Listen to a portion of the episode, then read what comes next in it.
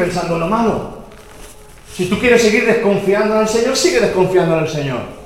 Pero el apóstol Pablo, el apóstol Pablo, en la palabra, y la palabra a mí me está enseñando que nosotros tenemos que llamar a las cosas que no son como si fuesen. Y dice la palabra, diga el débil, fuerte, soy.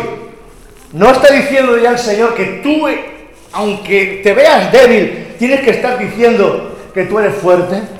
¿Ves cómo la palabra llama a las cosas de diferentes maneras? Diga el débil. A ver, iglesia, empieza a levantar tu voz. Diga el débil, fuerte soy. Otra vez. diga el débil, fuerte soy.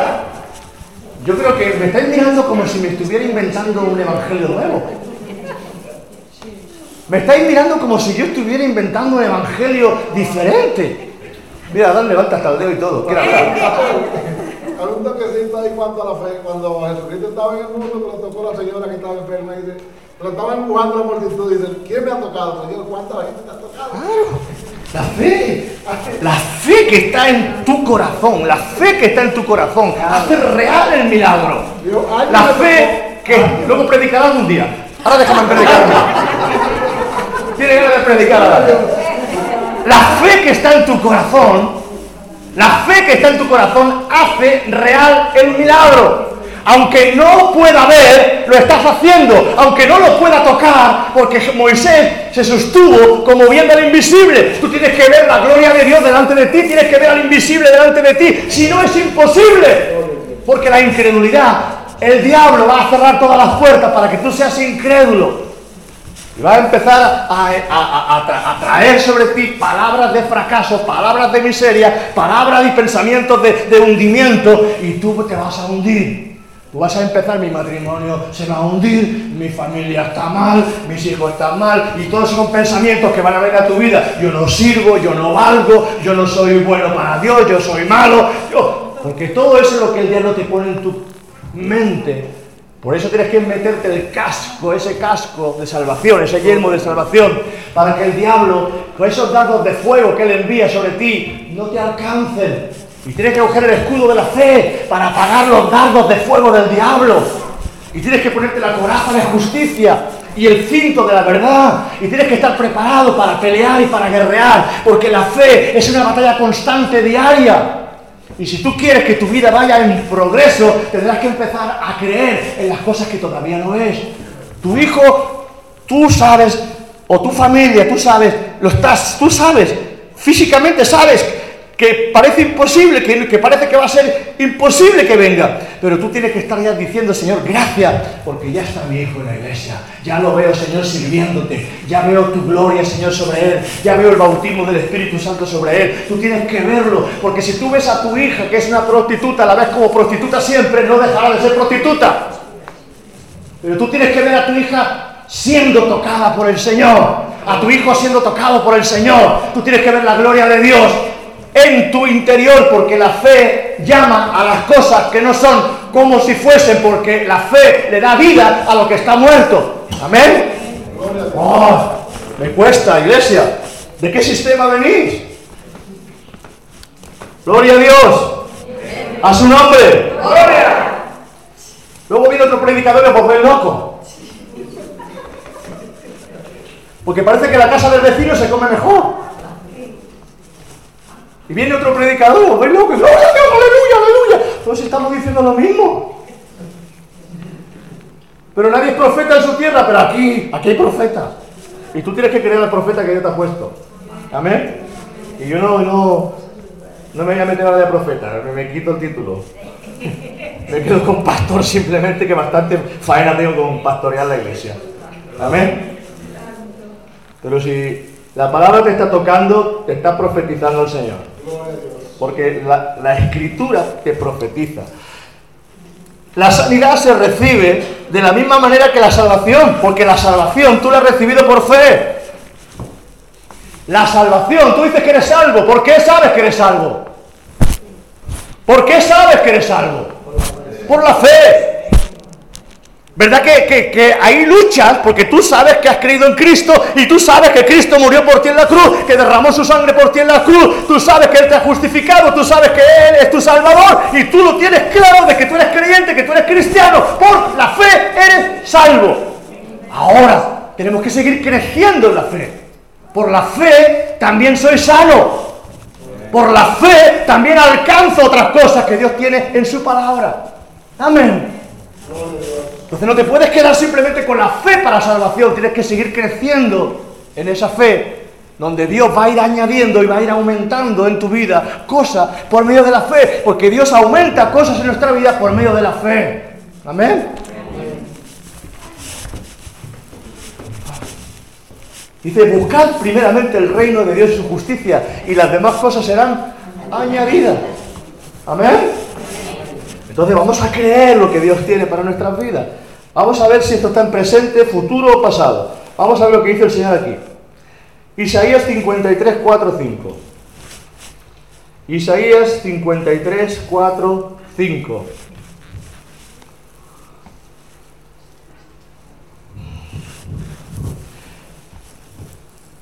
Esto está en Vamos, esto está más claro que, que el agua. Ciertamente Él, ¿qué dice?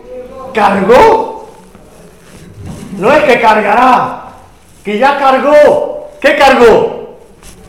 Ciertamente Él cargó con nuestras enfermedades y soportó nuestros dolores.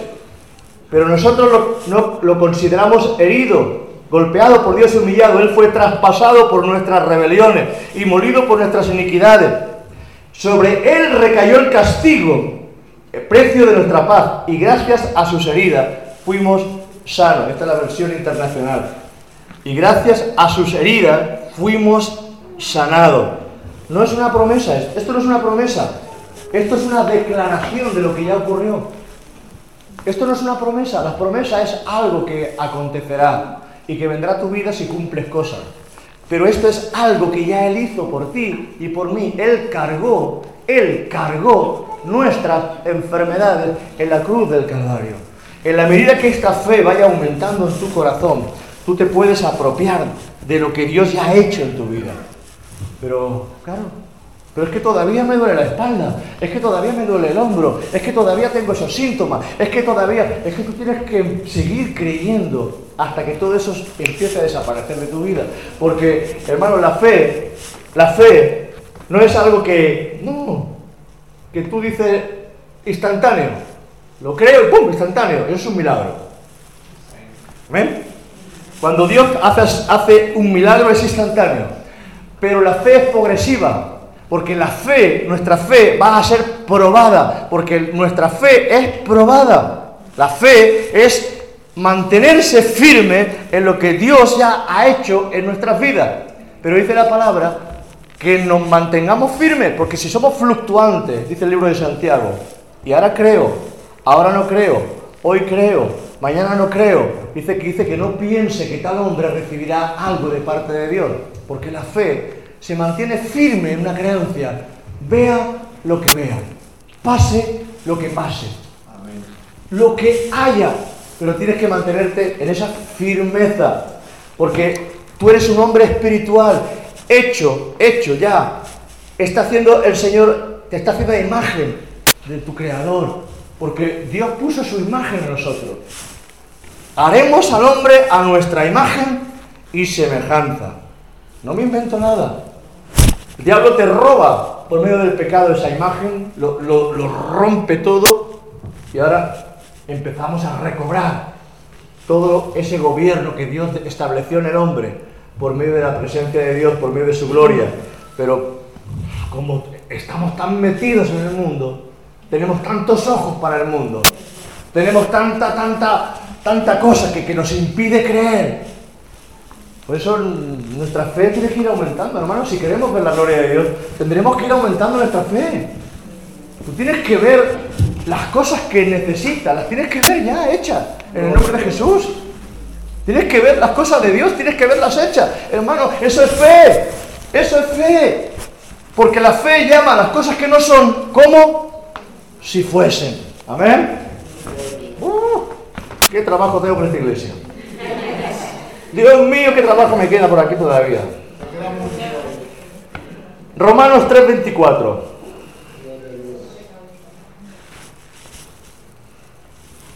Antes de ir aquí, Marcos 6, 6.5. Marcos 6.5 dice, y no pudo hacer allí ningún milagro. Dice que no hizo Jesús, era Jesús. Y no hizo ningún, ningún milagro.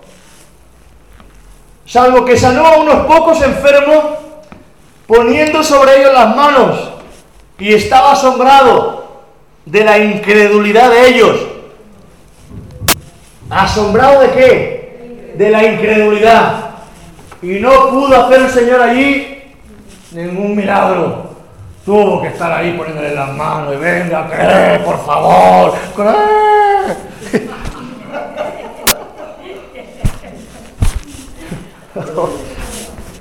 Qué difícil se le hace al Señor a veces. Qué difícil se le hace al Señor. Hasta para el Señor es difícil porque cuando hay incredulidad en tu mente, en tu corazón, Dios no puede hacer nada en tu vida. Tú le cierras las puertas a Dios. Tu ego, tu orgullo, tu forma de ser, tu, tu, impresión interna te dice que no y tú crees más a, a tu interior que a lo que Dios te quiere decir. Por eso tener fe en Dios. Amén. No tengas fe en tu mente. No tengas fe en las circunstancias. No tengas fe en lo que te rodea. Ten fe en Dios. Amén. Hay que tener la fe en Dios. ¿Dónde deposito mi fe? En Dios. Es Dios. Y Pablo, Pablo entendía estas cosas. Y él, a pesar de las circunstancias, decía, todo lo puedo en Cristo que me fortalece. ¿Ves cómo él se fortalecía? Confesando, hablando la palabra, trayendo una palabra sobre su vida. Todo lo puedo en Cristo que me fortalece. Estaba en prisión. Cuando esas palabras las estaba diciendo, estaba en prisión, porque el libro de Filipenses, el libro de Colosenses, y ese libro y otro libro más, que creo que es el libro de Filemón, esos libros fueron escritos en prisión. Y en medio de la prisión, él decía, todo lo puedo en Cristo que me fortalece. Gloria a Dios. Amén. Él quería enseñarle a su pueblo y a su gente de que las cosas que Dios hace son diferentes. Por eso, cuando él hablaba, decía, mi Dios pues, mi Dios pues, suplirá todo lo que os faltare, conforme a las sus riquezas en gloria. No conforme a tu riqueza, sino conforme a sus riquezas en gloria. Y Dios suple. Dios suple lo que te falta. No hablo de dinero, suple lo que te falta. Por medio de sus riquezas en gloria. Pero hay que arrebatar el reino porque los valientes arrebatan el reino y eso es oración, eso es constancia. La fe tiene un precio. Pues claro. Claro que la fe tiene un precio. Porque van a venir contra ti mil dardos. Van a venir mil dardos, mil situaciones que te van a hacer volver de, de espalda. Y al final, muchos, muchos dejarán de creer. Pero nuestra fe tiene que ser real. Por eso dice que si vuestra fe, fíjate, si es de Dios, ¿eh? Si vuestra fe es como un grano, un grano de mostaza, la más pequeña de las semillas, pero si es real, si es de Dios, ese grano de mostaza, esa fe de grano de mostaza, chiquitito, eso se hace grande, porque eso al final, esa fe va a crecer. Pero si no es real, si no es real, tú, dices que tienes fe, pero en el día del problema la fe te se va a pique. En el día del problema te quedas sin fe.